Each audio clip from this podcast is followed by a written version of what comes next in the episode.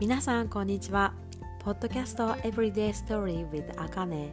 へようこそ。お越しいただきありがとうございます。子育て奮闘中のあかねがありのままの毎日をママになっても私でもできる私にもできるをキーワードに子育てをしているママ。ワーキングママ。これから結婚や妊娠を望んでいる方に少しでも毎日をワクワク生き生き過ごせるスパイスになれるよう配信しています。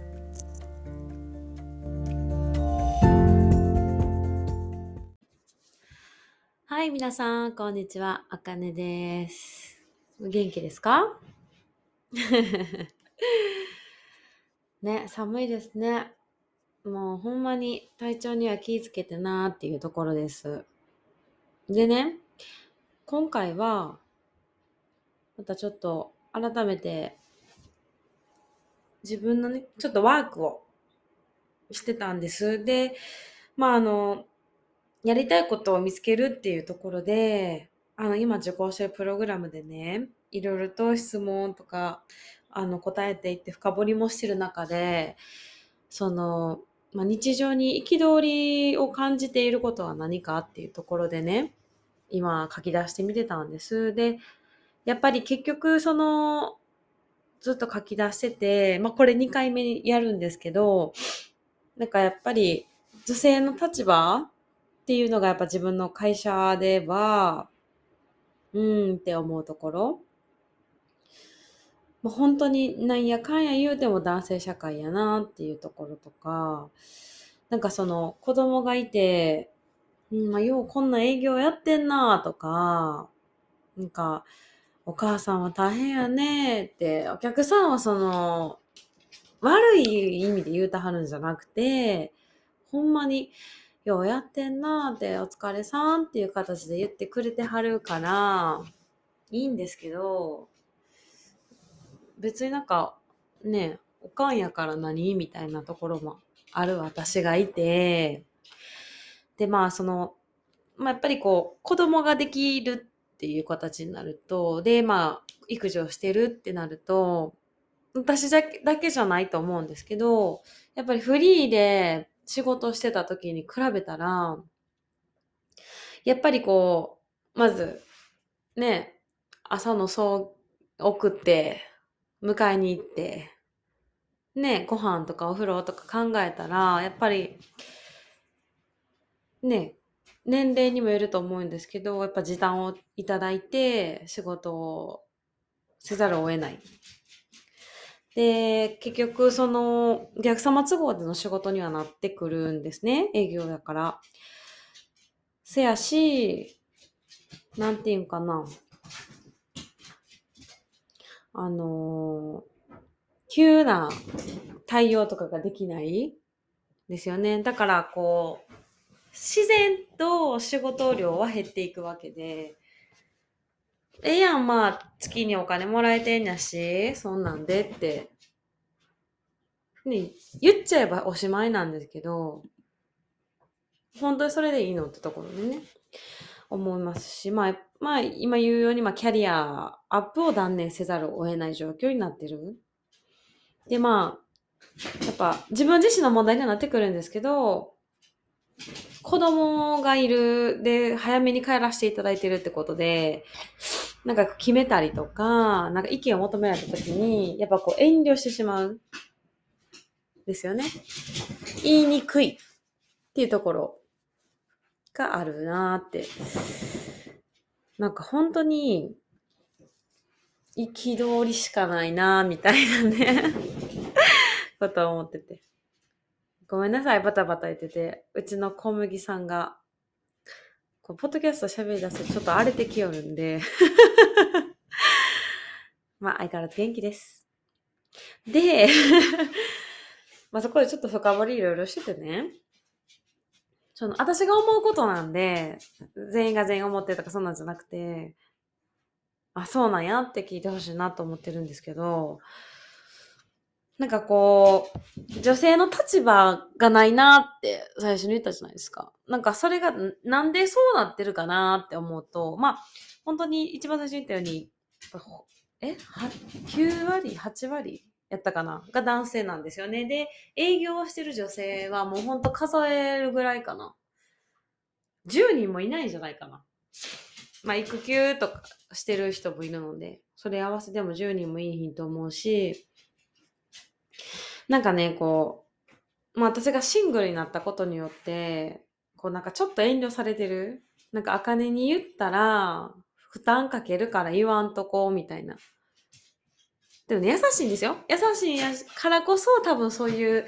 行動にしていただいてるんやと思うんやけど、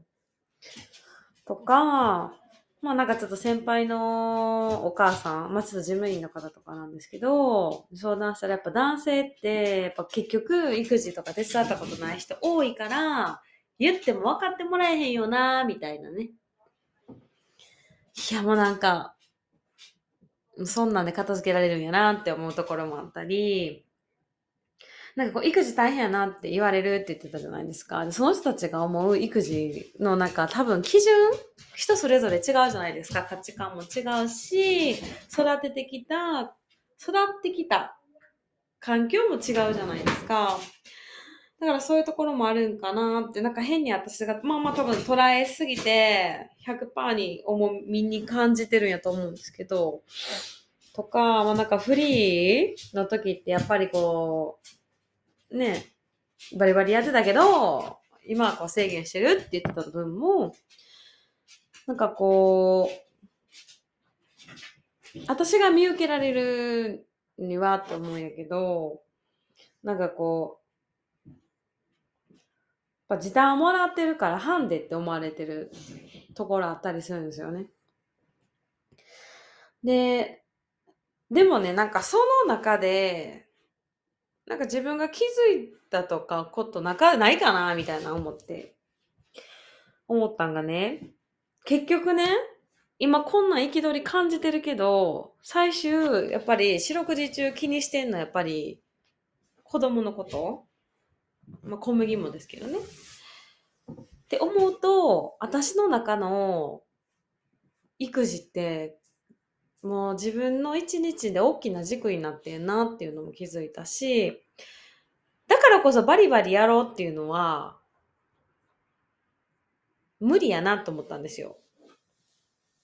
バリバリやらなくても、正直、見てくれてる人は見てくれてるし、正直ね、正直ね、私の意見ね、時間を犠牲にしてまで、ほんまにバリバリやりたいの？って。しんどかったんちゃうん？っていうところ。で、その時間っていうのが、子供とのいる時間。で、自分をケアしてあげる時間。楽しい時間がなくなる。大事な、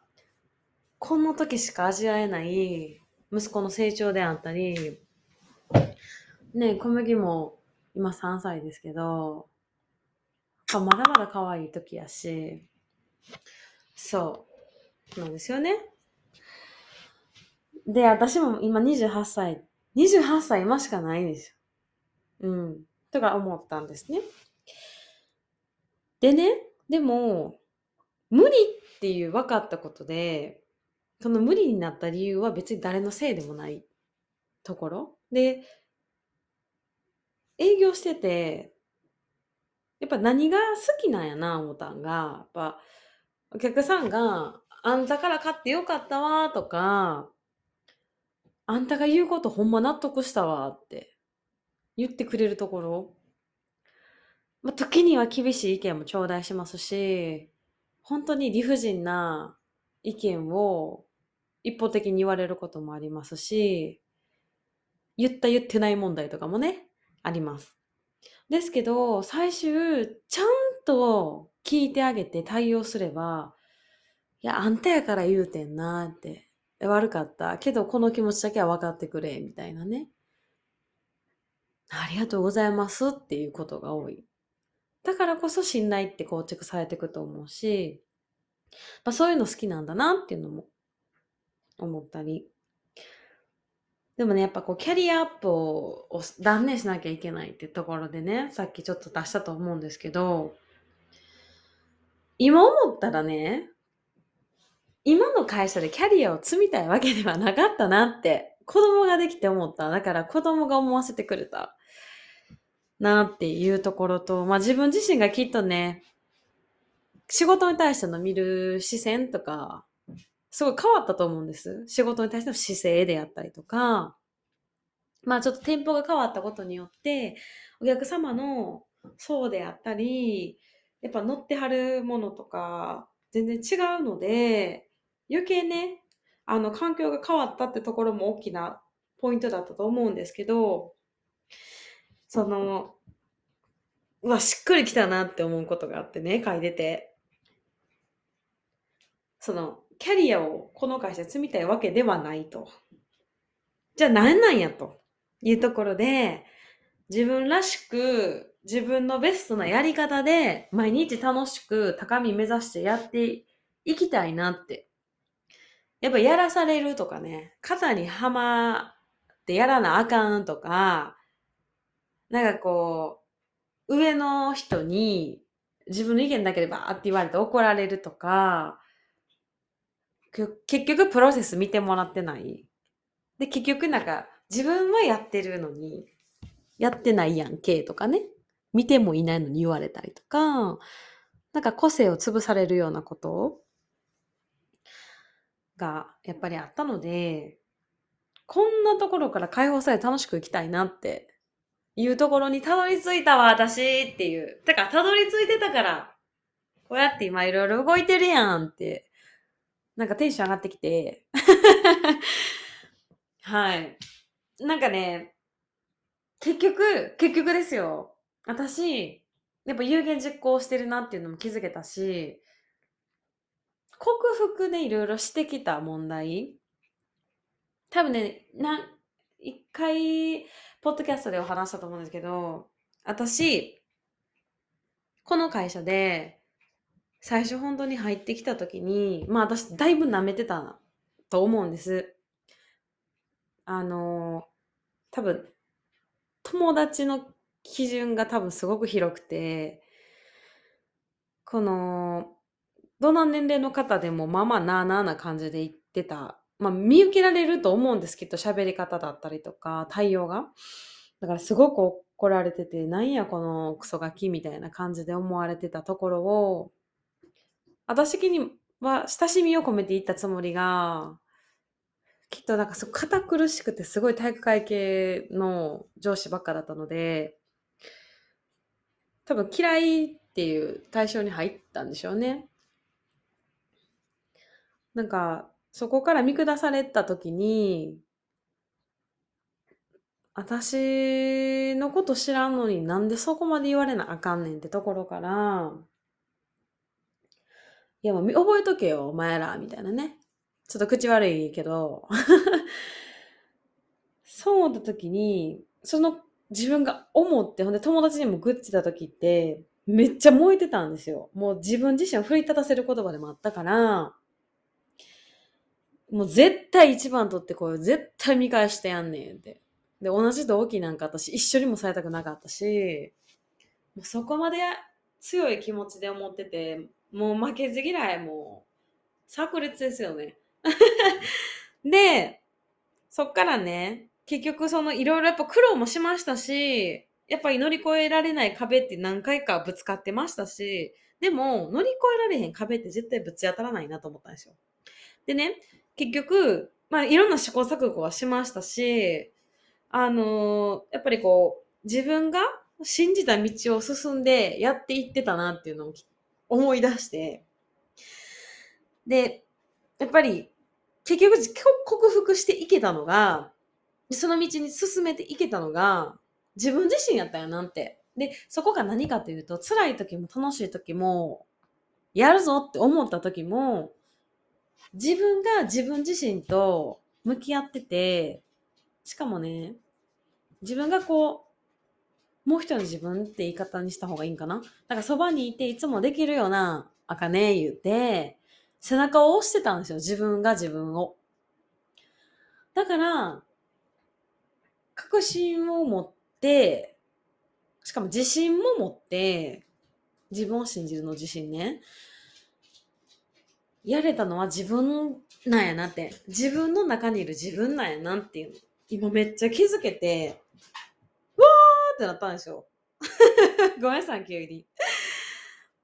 そう。で、まあそっからね、その私、まあ一回だけじゃなくて何回かこう、私は表彰がああるので、一番になった時に、壇上から見下ろした景色、普通やったらね、もう一回やったろ、みたいな。いや、もう絶対毎回登ったんねん。思いますよね。私ね、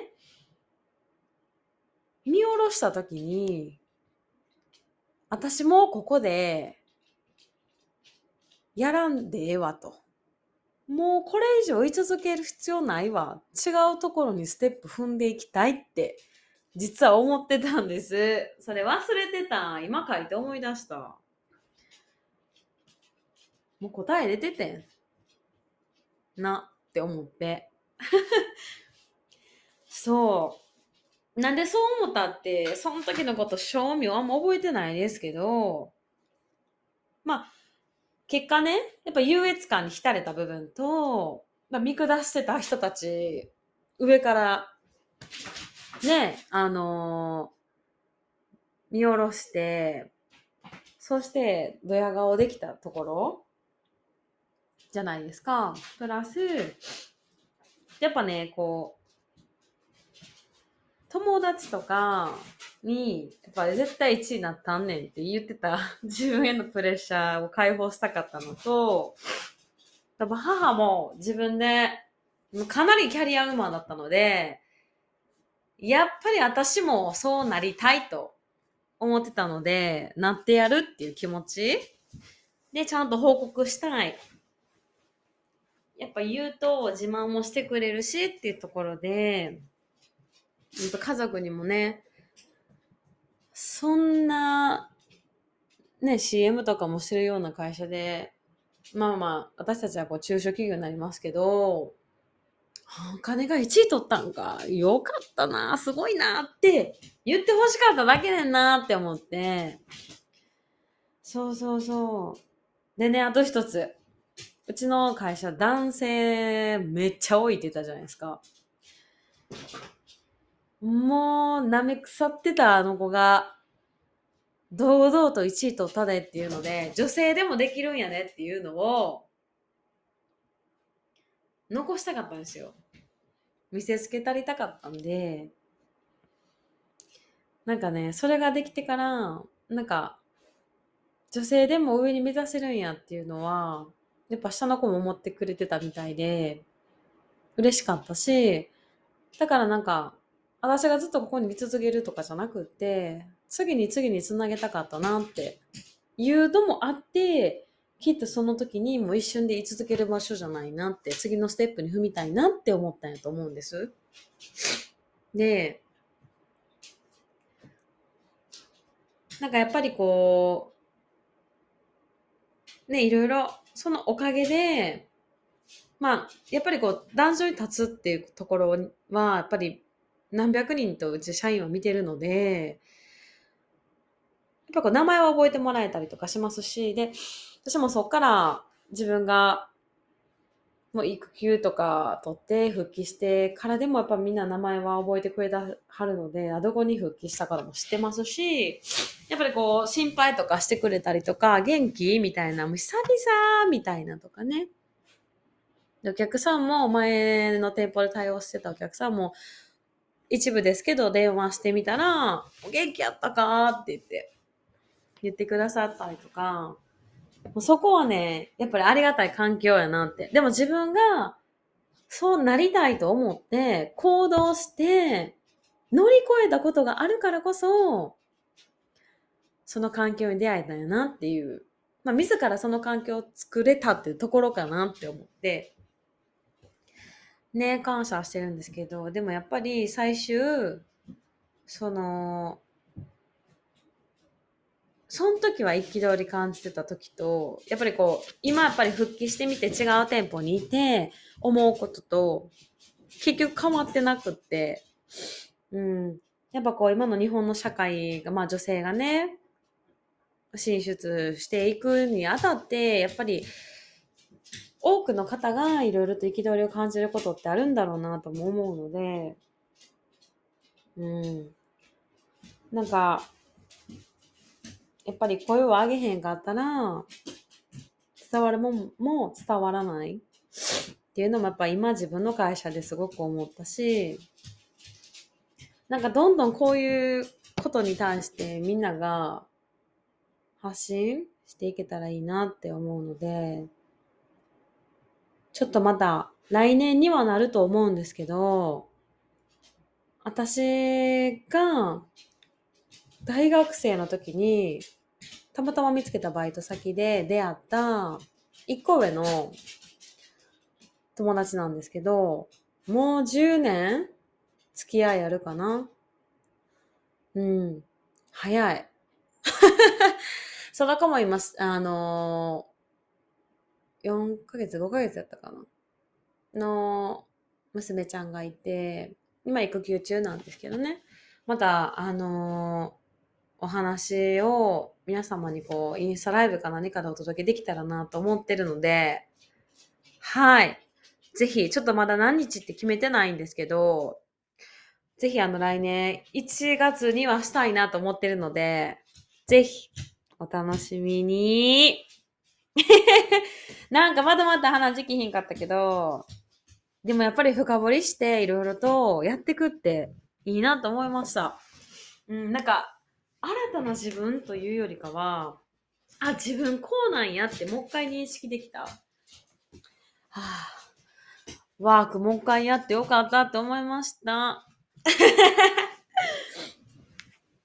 はい。ありがとうございます。ではまあ今回のエピソードは一旦こんな感じで終わろっかな。ではでは皆さん次のエピソードでお会いしましょう。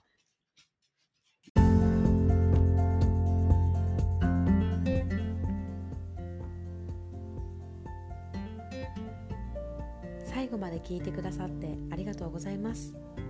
いかがでしたでしょうか？彼のストーリーを聞いて少しでも私にもできる私でもできる私にもこんなことできるかな？私でもこんなことしたいな？と思ってくださったら嬉しいです。響きました。共感しました。次はこんなこと聞きたいな？などなどインスタグラムアカウントあかねアンダーバーセルフラブ0901へメッセージで伝えていただけると嬉しいです。では次のエピソードでお会いしましょう。